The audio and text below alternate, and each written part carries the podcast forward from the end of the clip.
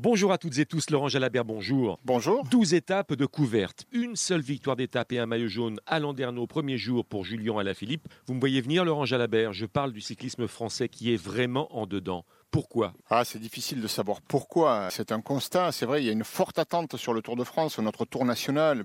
Il y a une forte attente du public français. Les Français sont en nombre. Hein. Ils sont encore 27 en course sur 155 participants. Donc, c'est presque 20% de l'effectif global. Et pour autant, on n'est pas les meilleurs. Moi, je crois qu'on a tendance volontiers, dans les différents médias, à faire rêver les gens, à leur proposer euh, des, des scénarios qui relèvent du rêve, oui, qui relèvent du rêve, puisque Bernard Hinault, lorsqu'il dit avant le départ du Tour de France, quand on lui pose la question, croyez-vous qu'un Français puisse gagner le Tour? Il répond non. Tout le monde censure. J'ai dit, mais le blaireau, il est, dépassé. Mais le blaireau, il y voit clair. Le blaireau, il sait ce que c'est que de gagner un Tour. Et on n'a pas un coureur capable de gagner un Paris-Nice, un Tirreno Adriatico, une course d'une semaine, ou un Tour de Catalogne, ou un Tour de Romandie. Alors pourquoi gagnerait-on un Tour de France? Le cyclisme français n'est pas mauvais. Simplement, il se défend avec ses moyens. Et il fait ce qu'il peut. Et on ne peut pas demander à des garçons qui n'ont pas ce niveau-là d'assurer l'intérim et de gagner la plus belle course du monde, alors que leur niveau, c'est pas ça. On se retrouve à 10h pour la présentation de la 13e étape, Laurent Jalabert. À tout à l'heure.